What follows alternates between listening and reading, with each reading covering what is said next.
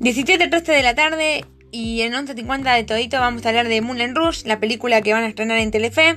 Casi 20 años después, Moulin Rouge, del 2001, sigue teniendo uno de los comienzos más anticlimáticos posibles. En los primeros minutos, después de que se abre el telón, nos enteramos que Satin, Nicole Kidman, nominada al Oscar por este papel, ha muerto y su amado Christian, Ewan McGregor, la llora mientras escribe su historia de amor. Si ya tenemos el final, ¿por qué vale la pena verla? Porque el camino que recorre esta trágica historia de amor es un viaje frenético, lleno de música, color y puro sentimiento, es tan emocionante que es imposible perdérselo. Una vez que nos plantean este universo, una inyección absenta se apodera al ritmo de la historia, la voz y las imágenes van a toda velocidad, pero claras y concretas. Christian llega de Londres a París, a la vida bohemia, para escribir y unirse a los hijos de la revolución.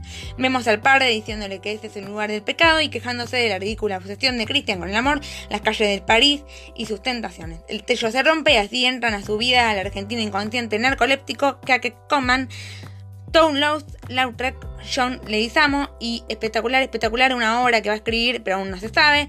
El plan de los recién llegados queda claro. Van a presentar a Christian como un famoso escritor inglés frente a Harold Sidler, Jim Broadman, pero utilizando a Satin. Cuando ella oiga la poesía de Christian, quedará encantada y convencerá a Sidler. Christian se niega, no sabe si es realmente un bohemio revolucionario. Aquí vienen las preguntas claves. ¿Crees en la belleza, la libertad, la libertad y el amor, por supuesto, ese es el espíritu de los hijos de la revolución. Brindan con absenta y así aparece la verde, Kylie Minogue, que los lleva en un viaje sin regreso al mundo en Rust. Con las perras del diamante, las bailarinas del famoso cabaret y sus clientes como poseídos. Mientras repiten las líneas de la canción de Nirvana, Smell Like Teen Spirit, eh, aquí estamos, aquí y ahora, entretennos, mezclada con el Cancan y Lady Marmalade el gran éxito radial de la explosiva banda sonora que ganó los premios Grammy y solo han pasado 15 minutos de la película. El ritmo frenético es una montaña rusa sin freno que necesita verse en la segunda ocasión y después de todas las veces que se han visto, sigo encontrando más detalles en cada escena que quedó totalmente por el equipo que armó Lurman. La edición es impecable, la cámara vuela sobre París y dentro del mundo en Rouge con energía, la música provoca ganas de levantarse de la silla, el vestuario y la escenografía son impecables.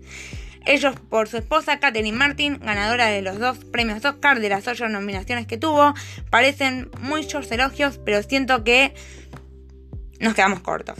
Y de repente el ritmo cambia radicalmente, los hombres voltean a mirar al techo y un columpio baja ella, el diamante deslumbrante, la hermosa Satin con su canción Diamond Art Hill Best Friend con mezclas de Material Hill de Madonna y un corte que le lastimó una costilla.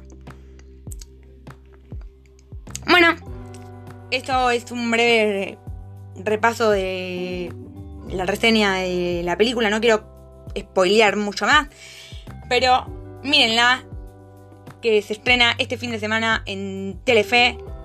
Estén atentos a la propaganda. Y les mando un beso y nos vemos en la próxima edición de 11.50 de Todito. Un beso.